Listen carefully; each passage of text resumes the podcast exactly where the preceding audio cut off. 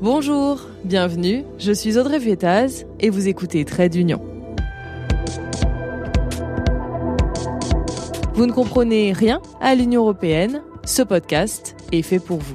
N'hésitez pas à vous abonner pour être prévenu à chaque sortie d'épisode.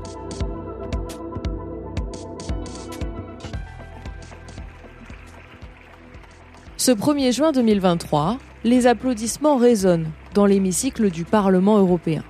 Lara Wolters, eurodéputée néerlandaise, membre des socialistes et démocrates, blazer rouge sur les épaules, explose de joie pendant que d'autres députés viennent la féliciter, la prendre dans les bras. Et elle en a des raisons d'exulter. Le texte qu'elle porte vient d'être adopté après trois longues années de travail par le Parlement européen, à 366 voix pour, 225 voix contre et 38 abstentions. Son texte met en place un devoir de vigilance pour les entreprises européennes. Elles vont devoir s'assurer que leurs sous-traitants ne font pas n'importe quoi. Sur Twitter, la gauche française s'est félicitée. Manon Aubry, Raphaël Glucksmann, Pascal Durand, pour ne citer que, mais on a aussi vu des messages venant de membres de la majorité présidentielle, je pense à Valérie Hayé ou à Marie-Pierre Védrenne. Tous soulignent un vote historique, et dans cet épisode, on va essayer de comprendre pourquoi. Avril 2013, au Bangladesh, les marteaux-piqueurs et les tractopelles tentent de se frayer un chemin sous les amas de béton de ce qu'il reste du Rana Plaza, un immeuble qui abritait des ateliers de confection de vêtements. Les secouristes tentent par tous les moyens de trouver d'éventuels rescapés. Cette femme que vous entendez pleure son mari qu'elle vient d'identifier. Le bilan de l'effondrement de l'immeuble est vertigineux. 1135 morts, 2000 blessés. La veille, des fissures importantes étaient apparues dans le bâtiment, mais personne n'a rien fait. Si je vous parle de cela, c'est parce que d'après l'ONG Public Eye, on a retrouvé dans les décombres des étiquettes de marques de fast fashion. Mango, Benetton, Primark, Inditex, le groupe qui possède Zara. Elles auraient sous-traité leur production dans ces ateliers sans vérifier les conditions de travail des ouvrières.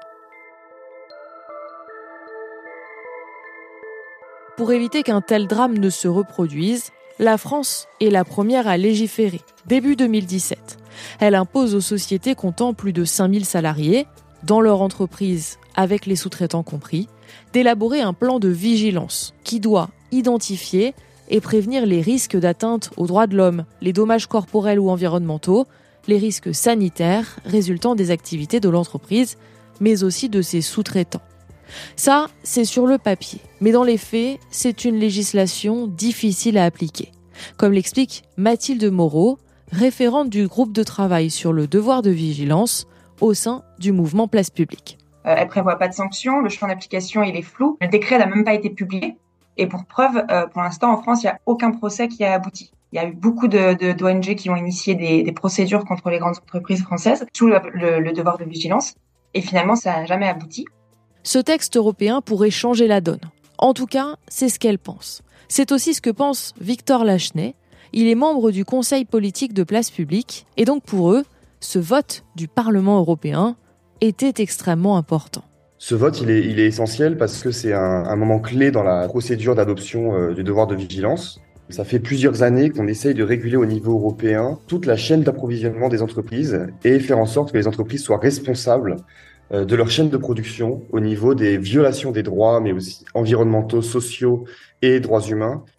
Le Rana Plaza, ça a été un électrochoc à l'origine de la réflexion.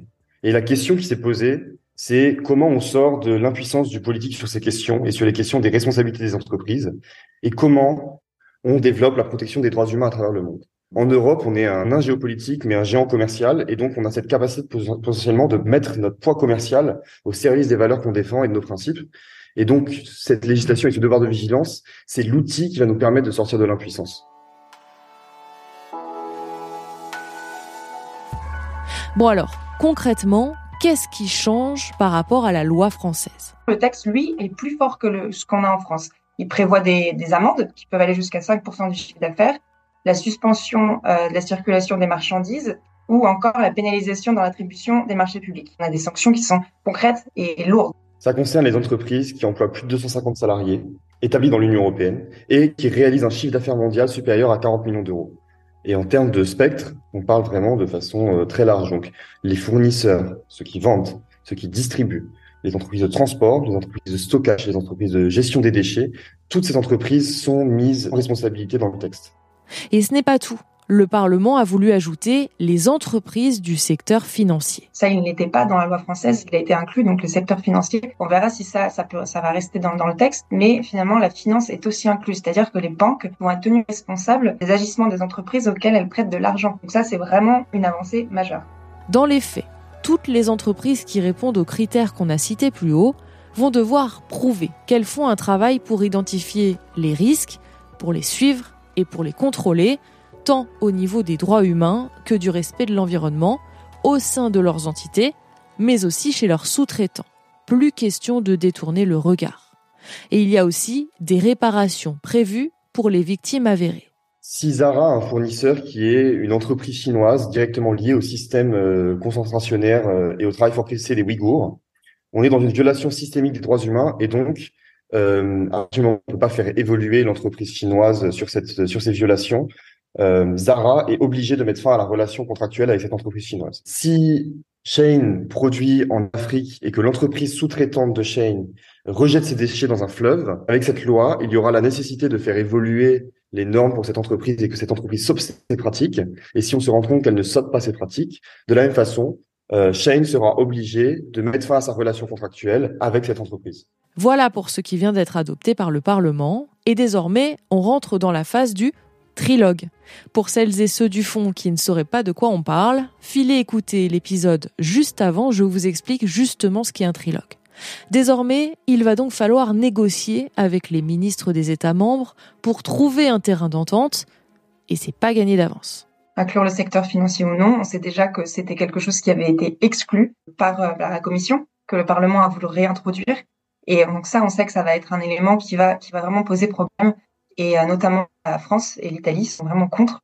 Et euh, essayer de faire, c'est de, changer le texte au lieu de rendre les entreprises responsables sur toute leur chaîne euh, de valeur, ils vont vouloir mettre le mot la chaîne euh, d'approvisionnement. Donc, quand on parle d'approvisionnement pour les banques, on parle de leur matériel de bureau, on parle plus de, de, de, leur relation avec leurs clients. Donc ça, ça va être vraiment quelque chose sur lequel il va falloir se battre. Il faut continuer à faire pression, à être capacité de faire pression sur les États pour que euh, ce texte ne soit pas euh, revu au rabais, que on garde euh, des entreprises de plus de 250 salariés qui réalisent un chiffre d'affaires supérieur à 40 millions d'euros, que on garde la possibilité que ce texte soit mis en vigueur et soit actuellement applicable aux entreprises dans des délais qui aujourd'hui sont de 3 à 4 ans et que ces délais n'augmentent pas et donc, euh, tout ce système financier aussi qu'il faut réussir à maintenir au sein de la loi et qui est potentiellement menacé par ces négociations. Parmi les arguments invoqués, la crainte de perdre des parts de marché et de rendre les entreprises européennes moins compétitives par rapport aux entreprises sur le marché chinois ou américain. D'autres estiment que ces règles seront trop compliquées à mettre en place. Je vous tiendrai évidemment au courant de l'avancée des discussions sur ce sujet. En attendant, cet épisode touche à sa fin. Merci à Mathilde Moreau et Victor Lachenet de Place Publique pour leur éclairage. Trade d'union, c'est un épisode par semaine et en attendant, vous pouvez retrouver le podcast sur Instagram ou sur Twitter. À très vite.